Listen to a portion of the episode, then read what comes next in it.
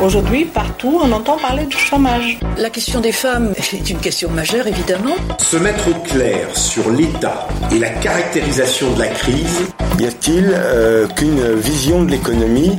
La connaissance des lois tendancielles du capitalisme. Qu'est-ce que ça veut dire? De faire de l'éducation populaire féministe, c'est important. Le réseau éducation populaire s'inscrit dans cette volonté. Nous essayons de donner à chacun et à chacune des outils, des moyens de réfléchir, de penser pour pouvoir agir.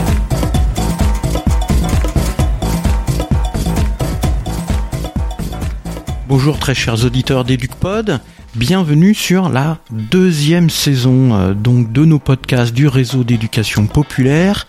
Vous allez voir, ça change un petit peu. Euh, bah, c'est moi qui présente. Voilà, c'est Franck. Euh, on va entendre un petit peu moins Bernard Tepper, comme vous avez pu euh, écouter dans la première saison, très souvent des interventions de Bernard dans différentes radios ou dans différents entretiens. Donc là, on va interviewer, avoir des entretiens avec différentes personnes dans différents secteurs et aujourd'hui, nous commençons avec Christophe Prudhomme, l'urgentiste du SAMU 93, et on va parler de Covid-19 et de vaccins et de la crise, hein, de cette crise sanitaire. Et euh, vous allez voir, il est assez punchy, euh, Christophe. Allez, on l'écoute, euh, on écoute cet entretien et on se retrouve à la fin.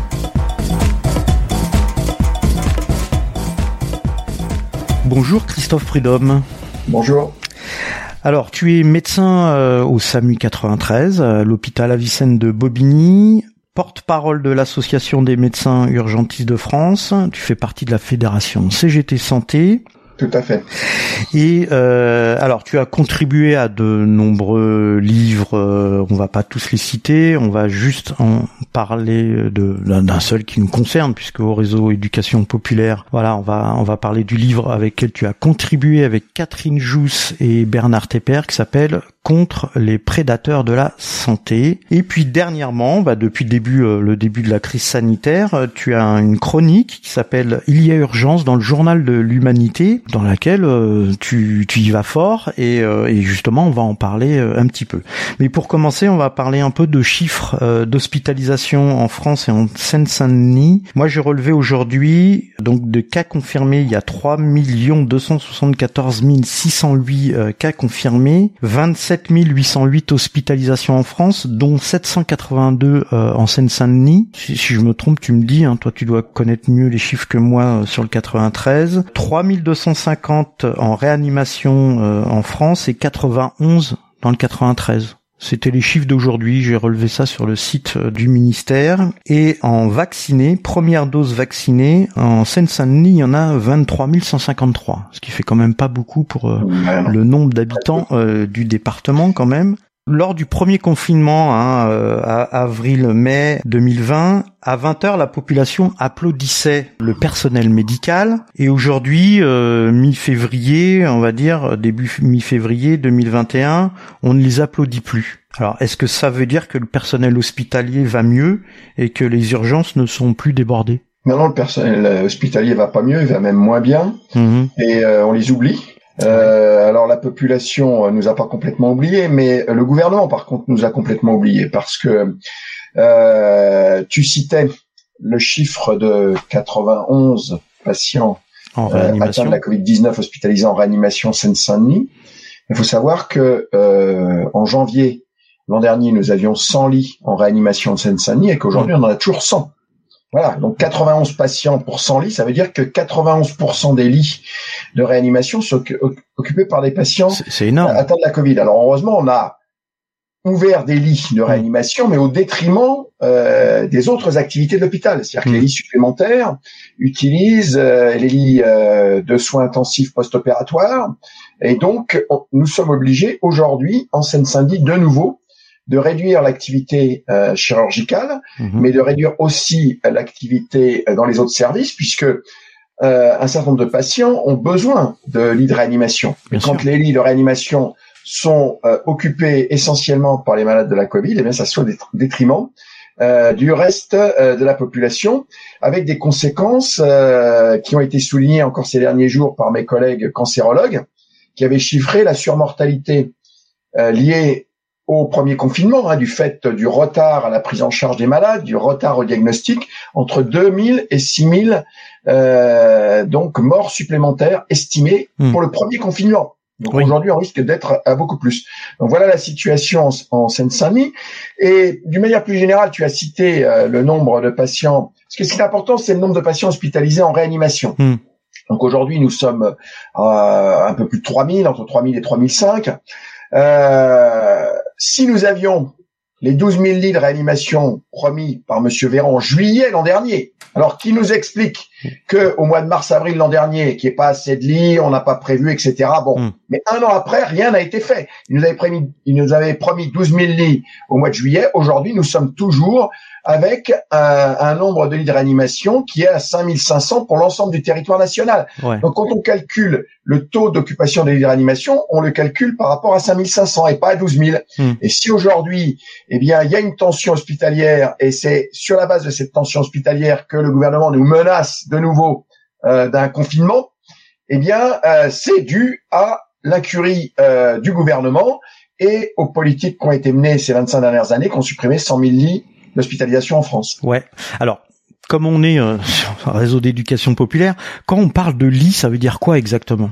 Eh bien, un lit, ça s'oppose à la plus grande escroquerie intellectuelle de ces 20 dernières années du tout ambulatoire. Hmm. Hein.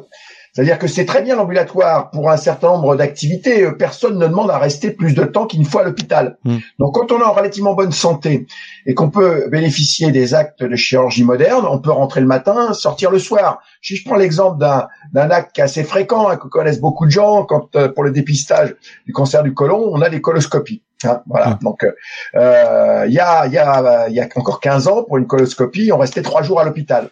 Aujourd'hui, on rentre le matin, on sort le soir, c'est bien. C'est même mieux pour les malades, parce que plus on reste de temps à l'hôpital, plus on risque d'avoir des complications de type infection nosocomiale, hein, les infections qu'on attrape à l'hôpital. Donc ça, c'est bien.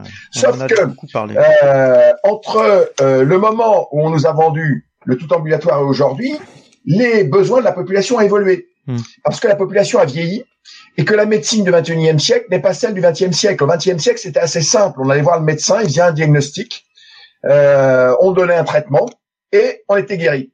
Aujourd'hui, l'essentiel euh, des dépenses de la sécurité sociale, 60%, ce sont les plus de 50 ans atteints de maladies chroniques et souvent de mmh. plusieurs maladies chroniques qu'on ne soigne mais qu'on ne guérit pas.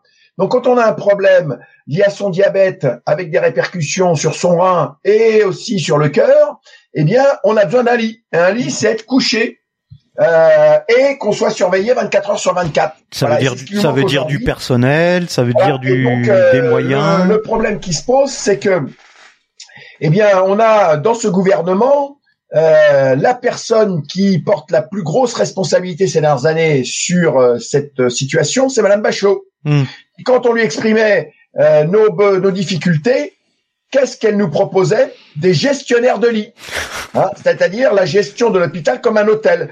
Bon, pour un hôtel, je peux comprendre que euh, l'objectif soit de rentabiliser mm. et que les lits soient pleins à 100%, sauf que nous, nous savons aujourd'hui que quand on dépasse 80% de taux d'occupation des lits dans un hôpital, il dysfonctionne.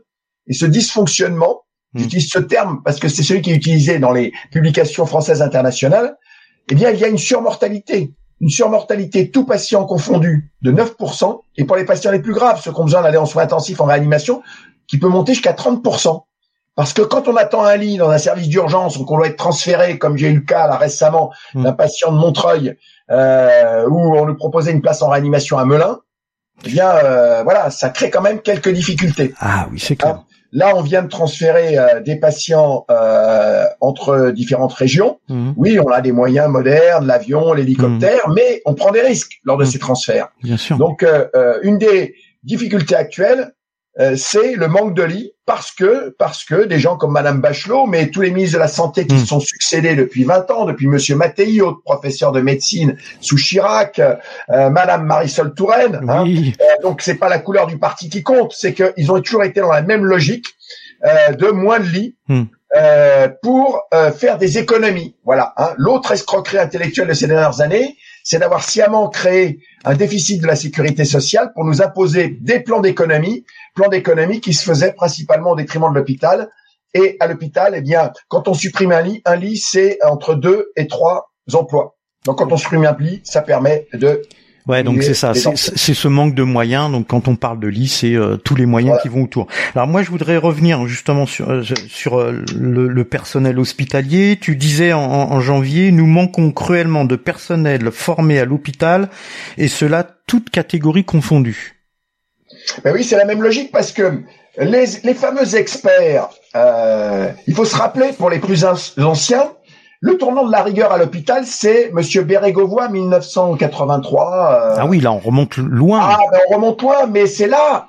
Hmm. À l'époque, nous avions de joyeux experts qui nous expliquaient que nous avions trop de médecins et qu'il fallait limiter le nombre de médecins formés. Comme ça, ça diminuerait le nombre de prescripteurs et ça diminuerait les dépenses de la sécurité sociale. D'accord. Et euh, le joyeux de qui a imposé euh, une limitation drastique de la formation euh, du nombre de médecins, c'est Monsieur Claude Evin qui a été mm. ministre de la Santé socialiste et qui a fini sa carrière euh, comme directeur général euh, de l'Agence régionale de santé d'Île-de-France nommé par Monsieur Sarkozy et qui aujourd'hui, alors qu'il est à la retraite, a créé un cabinet d'avocats conseils pour conseiller les hôpitaux.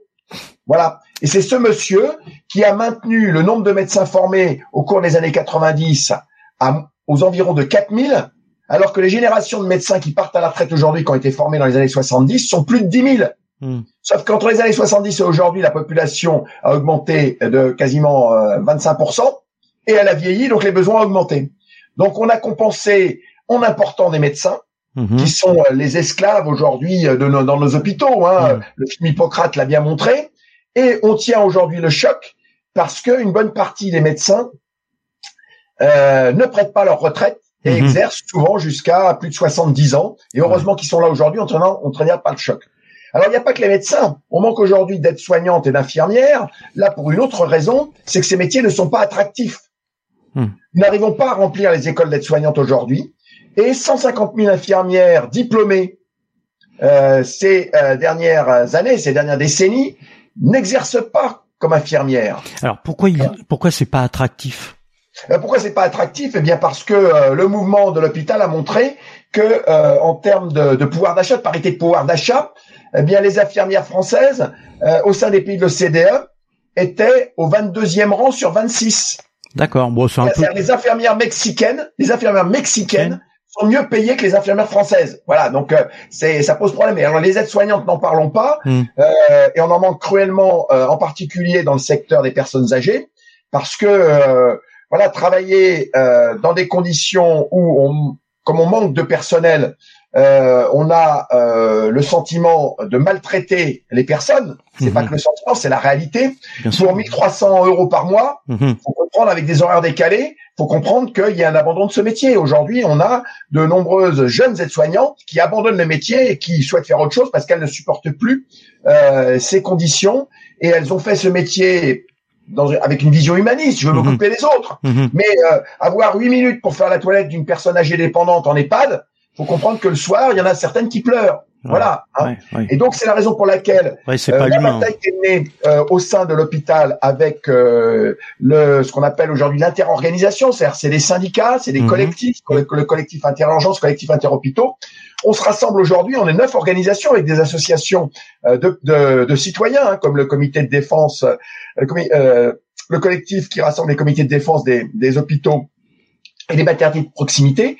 Notre euh, revendication est la création de 400 000 emplois, 100 000 à l'hôpital, 200 000 en EHPAD et 100 000 pour l'aide à domicile.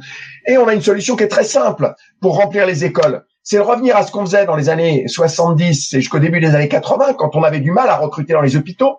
C'est la politique des contrats. Alors pour expliquer ce que c'est que les contrats, c'est que quand on a passé la sélection pour rentrer à l'école, eh bien, on est payé pendant ses études mm-hmm. contre euh, un contrat qui oblige à servir dans l'établissement qui a payé les études pendant deux, trois ou cinq ans. Euh, en fonction de la durée des études. Ce qui est très euh, attractif, hein, parce qu'être payé pendant ses études aujourd'hui pour un jeune, bah, ça ah bah, permet euh, d'avoir une certaine autonomie. Ça permet, y compris, d'avoir une autre opinion de la retraite, parce que quand on dit qu'on est payé, il y a des cotisations sociales, mhm. et donc on cotise jeune pour sa retraite. Donc voilà, donc au-delà du niveau des salaires, c'est pour nous euh, une solution pour l'attractivité qu'on met aujourd'hui sur la table, mais face à un gouvernement qui aujourd'hui euh, est au degré zéro de des discussions, et des négociations, et même pas de, ah. de négociations, mais du dialogue social. Alors, ah, mais moi, c'est pas ce que j'ai entendu dire. Apparemment, on a un, on a un gouvernement formidable. On en parlait tout à l'heure. Du, euh, il y a eu le Ségur euh, au mois de juillet, et euh, le Ségur, il en est ressorti 19 milliards d'euros d'investissement, 15 000 recrutements à l'hôpital, accélérer la sortie du tout T2A. Enfin bon, je vais pas citer. Il y a eu je sais pas combien de mesures qui ont été annoncées par Olivier Véran. Et euh, d'après d'après lui et certaines organisations, euh, penses-tu que ces accords sont de nature historique, hein, donc comme l'a dit le ministre de la Santé? Euh, bien non, il y a une grande déception. Alors bien sûr, hein, il y a eu euh, des augmentations de salaire euh, mm. au, regard du niveau des salaires aujourd'hui hein, que je citais tout à l'heure. Euh, donc 183 euros pour ceux qui l'ont touché, c'est pas rien. Hein, C'est à peu près 10% d'augmentation de salaire. Mais il faut, faut, relativiser parce que euh, ce sont les personnels de la fonction publique euh, qui sont euh, concernés. Mhm. Donc, ces 10% d'augmentation de salaire, c'est simplement rattraper le retard du fait des blocages depuis 10 ans des salaires dans la fonction publique. Ouais, le gel des, le, gel du point d'achat de 2010. Bon, mhm. c'est bien, c'est toujours bon à prendre, mais 15 000 emplois euh, alors qu'on en réclame 100 000 à l'hôpital, 200 000 en EHPAD et 100 000 pour l'aide à domicile, 15 000 alors qu'on en réclame 400 000, euh, bon voilà, ça, hein, ça, fait pas beaucoup, ça fait pas ça fait pas la maille. et puis surtout, on demande du personnel en plus. Hmm. Hein, du personnel en plus euh, formé, informé, avec un véritable, de véritables perspectives. Parce qu'aujourd'hui, on continue à avoir une fuite des personnels, en particulier en Ile-de-France, euh, parce que euh, les conditions de travail euh, ne s'améliorent pas, il n'y a pas de perspective d'amélioration. Voilà, s'il y avait un véritable euh, plan emploi formation avec l'espoir d'avoir des gens qui arrivent dans les mois, dans les années qui viennent, on peut continuer à faire des heures supplémentaires, à, à se débrouiller pour tenir le choc. Mais là, non. Euh, et surtout, on a un véritable problème, c'est que euh, on est en, nous sommes en sous-effectif aujourd'hui. Mhm. Et ce qu'on craint, euh, c'est qu'il y ait euh, des euh, foyers épidémiques, comme on l'a vu dans certains hôpitaux, Compiègne, Dieppe, Arras. Si on a un foyer épidémique dans un grand hôpital parisien qui réduit drastiquement le personnel présent, on va être dans une situation de rupture. Voilà, donc ça, ça inquiète. Donc l'état psychologique des patients aujourd'hui n'est pas très bon. Hein. Euh, et euh, donc euh, c'est la raison pour laquelle on continue à se mobiliser, mmh. qu'il y a les exclus du Ségur qui se mobilisent, c'est-à-dire que les personnels. Il faut savoir que une infirmière, une aide-soignante, en fonction de son lieu d'exercice, au sein même de la fonction publique, peut avoir touché l'augmentation de 183 euros ou en mmh. être exclu. Donc il y a eu énormément de mouvements ces dernières semaines pour les exclus du Ségur, qui sont quand même 55 000. Ah oui, quand même. Ah oui. Donc euh, là, pour, l'instant, on a eu quelques avancées, mais euh, ce n'est toujours pas réglé. Nos collègues du privé ont pu signer un accord, mais euh, le, du privé lucratif, mais les euh, les agents qui travaillent dans le privé non lucratif pour aujourd'hui, eh bien, dépendent du bon vouloir de leurs employeurs sur cette euh, extension du fameux Ségur. Voilà, donc le Ségur aujourd'hui est un échec, mhm. n'a pas provoqué euh, le choc d'attractivité euh, qui était absolument nécessaire, alors que la crise continue, qu'elle va continuer pendant les mois qui viennent, sûrement les années qui viennent. Hein, parce qu'on se débarrassera pas du virus comme ça du jour au lendemain.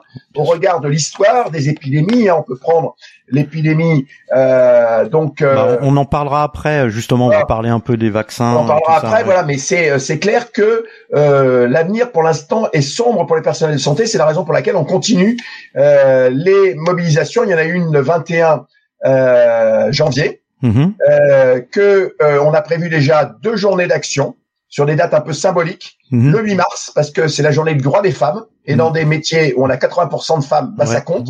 Et le 7 avril, qui est la journée mondiale de la santé, mhm. en lien avec euh, des syndicats d'autres pays européens. Voilà, donc euh, on a, voilà, on est, euh, on est le secteur aujourd'hui, le secteur de la santé est le secteur où il y a le plus de lutte. Et ça, c'est important parce qu'on travaille, mais on lutte aussi. Et avec une particularité, c'est qu'on n'arrête pas la production, on se mobilise et on vient manifester sur notre temps de repos. Alors apparemment, euh, il y a un syndicat qui va pas lutter, c'est celui qui a signé, euh, qui, est, d'accord avec euh, avec le Ségur, puisqu'il a signé des accords. Ah ben il y, en a pas qu'un, il y en a deux. Oui. Ah, il y a CFDT et FO. Et alors dans mon établissement qui est la PHP, alors là c'est encore pire que tout. parce que l'accord Ségur de la PHP a été signé par la CFDT et par Sud. Ah, en plus. Et les deux syndicats qui ont refusé, c'est la CGT et FO, qui sont majoritaires à l'assistance mmh, publique. C'est-à-dire que Martin Hirsch, qui dit avoir euh, une fibre sociale, impose un accord minoritaire aujourd'hui. Voilà où on en est hein, en termes de démocratie. Eh ben c'est pas eh ben c'est pas gagné. Bon, on rappelle le 21 janvier euh, donc euh, euh, il y a eu une première mobilisation, la prochaine c'est le 8 mars et le 7 avril. Tout à fait. Donc mobilisation du personnel de santé suite à toutes ces toutes bah, les conditions de travail qu'on qu'on vient d'évoquer. tu face à la pandémie de coronavirus, c'est quoi l'urgence aujourd'hui? L'urgence, c'est d'avoir une stratégie euh, à court terme, à moyen terme, à long terme, ce que n'a mmh. pas le gouvernement. C'est-à-dire qu'on ne peut pas euh, nous amuser en permanence, on va confiner, on va pas confiner, mmh. etc. Nous avons plusieurs euh, armes hein, euh, pour lutter contre le coronavirus. Mmh. C'est effectivement limiter la, la, contamination, donc c'est les fameux gestes barrières, c'est les tests et c'est le vaccin. Or, bon, les gestes barrières, bon, je reviens pas sur euh, les masques, etc. Euh, euh, si j'insiste quand même sur le fait qu'aujourd'hui porter un masque à l'extérieur, moi je considère que ça sert à rien. Mhm. Hein. Porter un masque quand on rentre dans un magasin, oui, quand on est à la maison avec des personnes qu'on voit pas tous les jours. Oui, dans des lieux confinés. dans la rue, ça ne sert à rien. Bon, déjà, il faudrait avoir un discours un peu plus cohérent. Hmm. Le, les tests, c'est une catastrophe. On teste beaucoup. On a déjà dépensé un milliard 800 millions d'euros. Mais comme on n'isole pas correctement, mm euh, ça sert à rien de faire autant de tests. Hein. Il faudrait mieux en faire moins et euh, avoir une stratégie d'isolement plus adaptée. On vient simplement de mettre en œuvre euh, une stratégie à peu près cohérente euh, dans les aéroports, enfin où là on a on, on limite les voyages, bon voilà. Mhm. Euh, mais après les frontières ne sont pas forcément les frontières géographiques. Hein. Aujourd'hui la frontière elle est aux marches de Bretagne, puisque la Bretagne pour l'instant est préservée, elle n'est pas sur le Rhin. Voilà. Donc euh, bon, donc il faudrait avoir une stratégie un peu plus adaptée. Et puis sur le vaccin, c'est la catastrophe. C'est la catastrophe aujourd'hui parce que euh, nous nous subissons la loi de l'industrie pharmaceutique, hmm. dont l'objectif est euh, de réaliser le meilleur chiffre d'affaires possible avec la meilleure rentabilité pour pouvoir continuer à verser des profits monstrueux à ses actionnaires. Voilà. Alors que nous euh, nous mobilisons aujourd'hui, euh, il commence à y avoir de plus en plus de monde qui suit cette revendication qui a été portée depuis des années par la CGT, mais aussi par des associations euh, diverses et variées. C'est eh bien le renoncement au brevet, ce qu'on appelle la licence d'office, qui est prévu par donc les textes qui régissent le commerce mondial, l'Organisation mondiale du commerce. Le fameux secret des affaires, c'est ça? Non, c'est euh, c'est le, le fait que la licence d'office, eh bien, euh, fait que les brevets euh, sont suspendus. Mm-hmm. Les médicaments, les vaccins sont des médicaments, deviennent généricables. Donc n'importe quel producteur qui a eu une, usine adaptée peut produire le médicament sans être obligé d'avoir un accord de licence mm-hmm. avec le propriétaire du brevet. Et cet acquis qui date de 1994, c'est un acquis issu des luttes de la population mondiale et d'un certain nombre de pays euh, pour pouvoir avoir accès aux médicaments contre le sida. Ah, voilà, c'était les, les, batailles qui ont été menées à l'époque par l'Afrique du Sud, l'Inde et le Brésil. Mhm. Et donc, on demande à ce que cet accord sur la propriété intellectuelle soit euh, donc mis en œuvre mhm. et que euh, on utilise aussi un article de la loi sur la sécurité sanitaire votée en France de, en mars 2020, euh, qui et d'ailleurs j'ai retrouvé une vidéo de Macron qui en parlait, euh, qui permet la réquisition des entreprises. Parce qu'aujourd'hui, il est particulièrement scandaleux d'entendre le PNG de Sanofi, mhm. qui aujourd'hui, enfin aujourd'hui, on apprend que Sanofi va verser euh, des dividendes euh, monstrueux à ses actionnaires. Elle n'a pas été capable de mettre au point un vaccin. Elle ne met pas l'ensemble de ses outils de production et en plus, il licencie. à disposition pour pouvoir produire massivement des vaccins. Hein, voilà. Et il continue à licencier. Hmm. Hein, voilà, et à, à licencier dans son secteur de recherche et développement alors qu'il n'a pas été capable de mettre au point un vaccin. Ça fait beaucoup. Donc euh, là, il y a une vraie colère.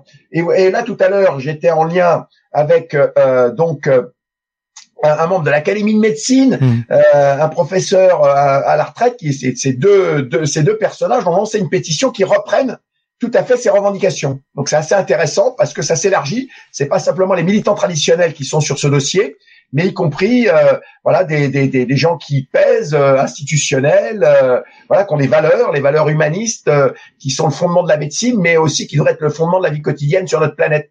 Voilà, mmh. hein, c'est aujourd'hui, c'est pas voilà, c'est la, priorité, ça doit être la santé publique, pas le capital. Hein, pour reprendre un slogan qu'on euh, voilà, qui a été euh, hier repris euh, dans la manifestation.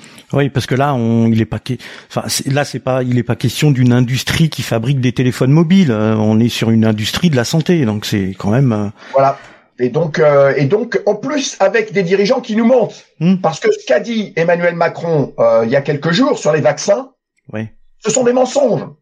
Ces promesses, il ne pourra pas les tenir au rythme où l'on va, parce que là, on nous parle on, euh, un certain nombre de politiques ou de journalistes disent nous avons vacciné en France 1 800 000 personnes. Mhm. Non, non, non, non. 1 800 000 personnes ont reçu la première dose du vaccin. Oui, il en faut deux. Le nombre de personnes vaccinées est inférieur à 150 000. Mhm.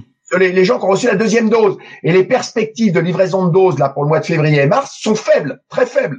Donc pour pouvoir vacciner l'ensemble de la population comme l'a promis Monsieur Macron euh, à la fin de l'été, ça risque d'être un petit peu compliqué. Voilà. Alors justement, tu, quand, quand, on parle de, de, de, de, dose, de deuxième dose, euh, tu évoquais euh, dans un de tes billets euh, du journal de l'humanité, à propos du nombre de doses dans, par flacon, les vautours de chez Pfizer ont flairé la bonne affaire. Pourquoi? Bah Parce que euh, quand on produit un médicament en flacon et pas en dose unique, hein, mmh. les, vaccins, euh, la plupart des vaccins aujourd'hui sont dans des seringues prêtes à l'emploi. Mmh. Donc c'est une seringue prête à l'emploi. D'abord on gagne du temps avec cette seringue prête à l'emploi, ça coûte un petit peu plus cher, mais on gagne du temps et il n'y a pas de perte de médicaments, hein, puisque euh, voilà on a la dose. Quand on a, quand on nous livre des flacons, il faut préparer les doses avec des seringues. Déjà il faut avoir des seringues et des aiguilles adaptées. Ouais. Et c'est la raison pour laquelle il y a toujours une marge de sécurité dans le flacon, parce qu'il peut y avoir des pertes mhm. lorsqu'on euh, fait les mélanges.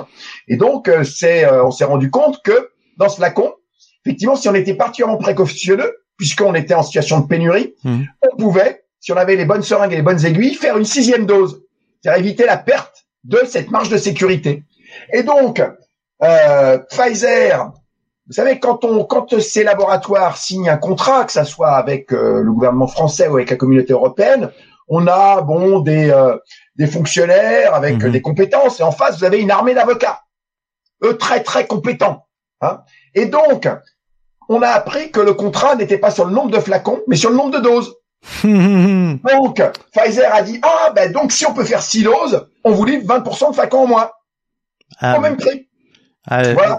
Et là, je viens d'apprendre dans la presse économique, moi je lis aussi les échos, pas que l'humanité le matin, et donc j'apprends que Pfizer compte augmenter son chiffre d'affaires en 2021 de 40%, soit 15 milliards d'euros, 15 milliards d'euros rien que sur son vaccin.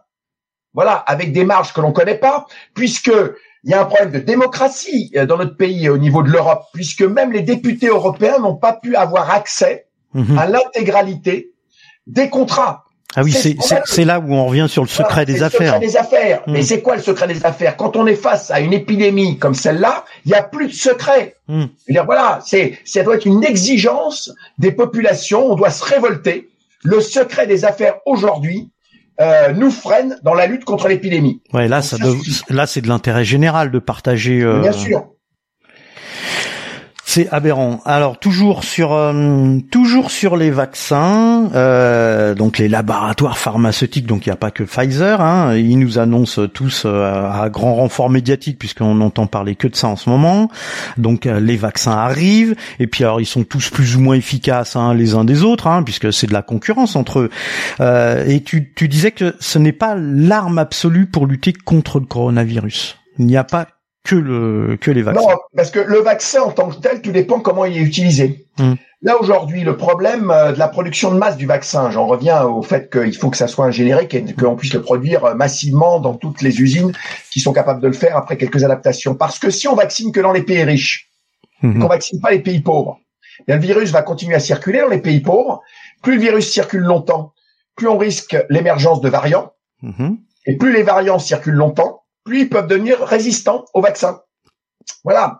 Donc, euh, il y a besoin d'une bonne stratégie sur les vaccins. Et aujourd'hui, on n'a pas cette bonne stratégie parce que l'accord qui a été passé à l'OMS, hein, le, mécanisme COVAX là, ne, ne, ne fonctionne pas. Hein. Il y a très peu de doses qui sont livrées au vaccin et on a, il n'y a pas que Pfizer qui a une attitude de vautour. AstraZeneca, dont le mmh. vaccin n'est pas fantastique, mmh. eh bien se permet de facturer son vaccin un peu plus de 3 euros en Europe, mmh. mais 6 euros à des pays comme l'Ouganda. C'est ce qu'on vient d'apprendre. C'est scandaleux. C'est scandaleux. Donc euh, voilà, donc voilà où on en est aujourd'hui. Donc euh, pourquoi le, vaccin n'est pas l'arme absolue? Parce que de toute façon, euh, ces épidémies, confinement ou pas confinement, euh, c'est multifactoriel leur évolution. Et on a plusieurs exemples historiques qui montrent que ces épidémies, elles circulent pendant 3-4 ans. Euh. Hmm. On a la grippe russe de 1890, qui a duré 4 ans qui, comme aujourd'hui, eh bien, elle flambait à un endroit, dans une ville, dans une zone, on savait pas pourquoi. Puis, paf, ça rediminuait. Et puis, quelques mois plus tard, c'était dans une zone de l'Europe, une autre zone européenne. Hmm. Et puis, on a la grippe espagnole aussi qui a tourné autour de la planète pendant euh, trois ans. Hmm. Donc, euh, alors c'est multifactoriel parce que bien sûr, euh, quand on se protège, on peut limiter les contaminations, mais on sait que le virus aime bien le froid. Pourquoi? Bah, parce que quand il fait froid, on vit plus à l'intérieur, donc on va plus se contaminer. Euh, voilà, et puis on ne sait pas pourquoi le virus, à un certain moment donné, se développe plus dans une zone que dans une autre. Donc, euh, il faut continuer à avoir des mesures de protection individuelle, mais tout en s'adaptant pour conserver une vie sociale euh, la plus normale possible, parce que euh, le problème, c'est que euh, la santé a trois composantes. Mm physique, psychologique et sociale. Si on néglige le psychologique et le social, on l'a vu là, on commence à en parler, mais nous, ça fait déjà un an qu'on en parle. Mhm. On sait qu'il y a des répercussions. Hein, on le voit avec les étudiants, mais pas que, les personnes âgées, etc. Donc le confinement, on peut comparer le confinement à l'arme atomique. Le confinement utilisé comme les Chinois, c'est très efficace. Oui, mais avec des effets collatéraux, comme l'arme atomique, qui sont euh, quand même non négligeables. Hein, mhm. Voilà. Donc, on a euh, effectivement, euh, il faut utiliser tous les moyens à disposition et surtout avec la bonne stratégie. Voilà, c'est pour ça que je disais que le vaccin n'est pas l'arme absolue en soi. Hein, ça doit rentrer dans une stratégie globale, euh, cohérente au niveau de la planète, ce qui n'est pas le cas aujourd'hui. Ouais, comme le confinement n'est pas l'arme absolue non plus. Euh, on l'a vu, il y a eu, il y a eu une augmentation des violences conjugales, euh, etc. Donc et puis et puis surtout qu'on nous donne les bons chiffres. Oui. Parce que là, on a maintenant le recul. Et quand on regarde la mortalité en France sur l'année 2020, hmm. la mortalité chez les moins de 25 ans a diminué de 6% l'an dernier. Et la mortalité des moins de 49 ans a diminué de 1%. Hmm. Voilà. Donc la question c'est euh, comment se donne-t-on les moyens de protéger les plus fragiles? Hmm. euh, C'est pas en, en, en imposant les mêmes mesures à tout le monde sur l'ensemble du territoire. Voilà. Il faut sûrement, euh, par exemple, aujourd'hui, là, il va y avoir les vacances euh, de février. Mmh. Eh bien, ça ne veut pas dire que les gens peuvent pas circuler. Mais si on vient d'une région euh, où le virus circule beaucoup et qu'on va dans une région où il est moins présent, eh bien, on peut louer une maison, mais on essaye de limiter les contacts mmh. locaux. Hein, mmh. où on, les, on rencontre les gens à l'extérieur, on fait attention euh, pour pas apporter le virus dans cette région comme on l'a vu euh, lors du premier confinement et lors du la levée de ce premier confinement, la Bretagne qui a toujours été préservée. Ouais. Dès qu'on a permis la circulation, eh bien, il y a eu une montée en flèche euh, du nombre de cas en Bretagne. Et qu'est-ce qui euh, fait que la Bretagne a été préservée? Je ne sais pas, peut-être que parce que la population, c'est une zone, la Bretagne où la population reste assez dense, mmh. mais sans très grande ville. Hein c'est une population assez homogène, euh, la densité est répartie sur l'ensemble du territoire, euh, elle est particulièrement vantée. Mm-hmm. Donc ça aide aussi, je pense. Euh, enfin bon, je, voilà, c'est, on sait pas. je donne quelques éléments là, mais euh, pourquoi je donne ces éléments sur le vent? Parce que mon argument sur le vent, il est aussi valide que les arguments qui nous sont assénés au journal de 20 heures mhm. euh, par euh, les classiques euh, du comité scientifique. Ouais, ah bah eux ils font du, ah, eux ils font du vent, ça c'est clair. La question c'est pas de, de diaboliser, il faut qu'il y ait le débat. Mais je veux dire moi je suis pas pour ou contre Raoult. Mhm. voilà, il a il a dit des choses intéressantes, il a dit des conneries. Hmm. Mais euh, le, le, professeur Delfrécy, président du responsable du comité scientifique, il a dit aussi des grosses conneries. Hmm. Hein, voilà. Donc euh, et puis le problème, c'est que il n'y a pas les experts, c'est un débat. Les hmm. médecins apportent des éléments, mais on peut voir et la population le voit qu'il y a autant d'avis que de médecins. Donc il n'y a pas une parole médicale unique. Et là on le voit bien. Moi, auprès de moi à l'hôpital, euh, on voit un certain nombre de médecins très médiatisés mhm. qui sont un peu les ayatollahs du confinement. Ce sont des médecins hospitaliers. Et quand on a des médecins de ville, ils disent oui, mais attention, nous les patients qu'on voit en ville, euh, attention, le confinement a des conséquences sur leur santé. Voilà, donc il n'y a pas une parole médicale unique. Hein. Les médecins hospitaliers qui demandent le confinement dur, c'est parce qu'ils ont peur d'être débordés à l'hôpital. Il ferait mieux de se battre pour avoir du personnel et des lits plutôt que de demander le confinement depuis un an. Euh, de manière euh, répétitive et sans aucune euh, sans aucun recul et on voit bien qu'il y a euh, un certain nombre de un certain nombre de médecins de l'establishment qui sont mhm. utilisés par le gouvernement pour être leur porte-parole, quoi. Hein voilà. Et d'ailleurs, il y a un certain nombre qui continuent à passer largement dans les médias, qui ont été récompensés par la Légion d'honneur là mhm. euh, en fin d'année. Euh, et c'est toujours les mêmes. Voilà. Donc sur les, sur un certain nombre de médias. Donc c'est pas, enfin voilà, c'est c'est quand même assez irritant. Eh ben, c'est bien pour ça que nous on s'adresse à toi et, qu'on sait que tu es un médecin de terrain et, et, au moins tu as ton franc parler et tu, tu dis euh, les choses. Donc ça veut dire en gros que le Ségur euh, a pas été euh, a pas été quelque chose euh, qui a été discuté avec l'ensemble de, des médecins de terrain spécialistes. Non, mais le Ségur c'est pas les médecins attention là c'est oui oui non mais moi je oui mais il aurait dû parce que la CGT est le seul syndicat qui considère que les médecins sont des salariés comme les autres alors avec une qualification particulière, mais on est dans le même syndicat qu'on soit aide-soignant, agent hospitalier ou médecin. Voilà, parce que euh, voilà le catégoriel, euh, ça euh, incite un certain nombre de médecins à considérer qu'ils sont sortis de la cuisse de Jupiter une des raisons pour lesquelles ils viennent soutenir le, notre Jupiter là, mhm. hein, mhm. ça pose problème. Non, non, et voilà, on, on travaille en équipe à l'hôpital. Chacun a des compétences, un, un, niveau de compétences variable, mais on travaille en équipe. Et euh, dans une équipe, euh, bah, l'aide-soignante est aussi importante que le médecin pour la prise en charge du patient. Oui, ce que tu disais tout à l'heure, les, les trois aspects de la santé, quoi. Eh bien, eh bien, on va finir et on va finir par ton coup de cœur de livre ou film donc ton coup de cœur, c'est quoi? Alors mon coup de cœur dans le domaine de la santé ces dernières années, c'est Hippocrate. C'est un très bon film, mhm. euh, donc euh, qui est même en dessous de la réalité. Voilà, la réalité est encore plus dure à l'hôpital. Mhm. C'est-à-dire que nos collègues à diplôme hors Union européenne euh, sont vraiment les esclaves de l'hôpital, sont exploités. On continue à les exploiter, on continue à importer ce type de médecins, euh, ce qui est véritablement un scandale. Hein, voilà.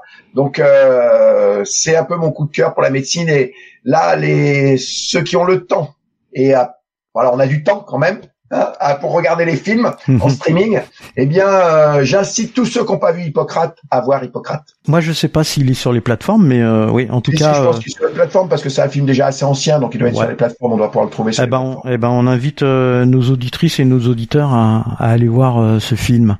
Voilà, puisqu'on a un peu de temps et qu'on est en couvre-feu à partir de 18 h Eh ben, écoute, je, je, te remercie de toutes ces explications et puis on, on se dit à bientôt. On va refaire un autre podcast podcast où là on parlera plutôt du, du système de santé euh, général. On l'a un peu abordé, mais on fera quelque chose. Il y a beaucoup de choses à dire. Il y a beaucoup de choses à dire. Parce qu'il faut prévoir l'avenir. Exactement. Merci Christophe. À très bientôt. Salut.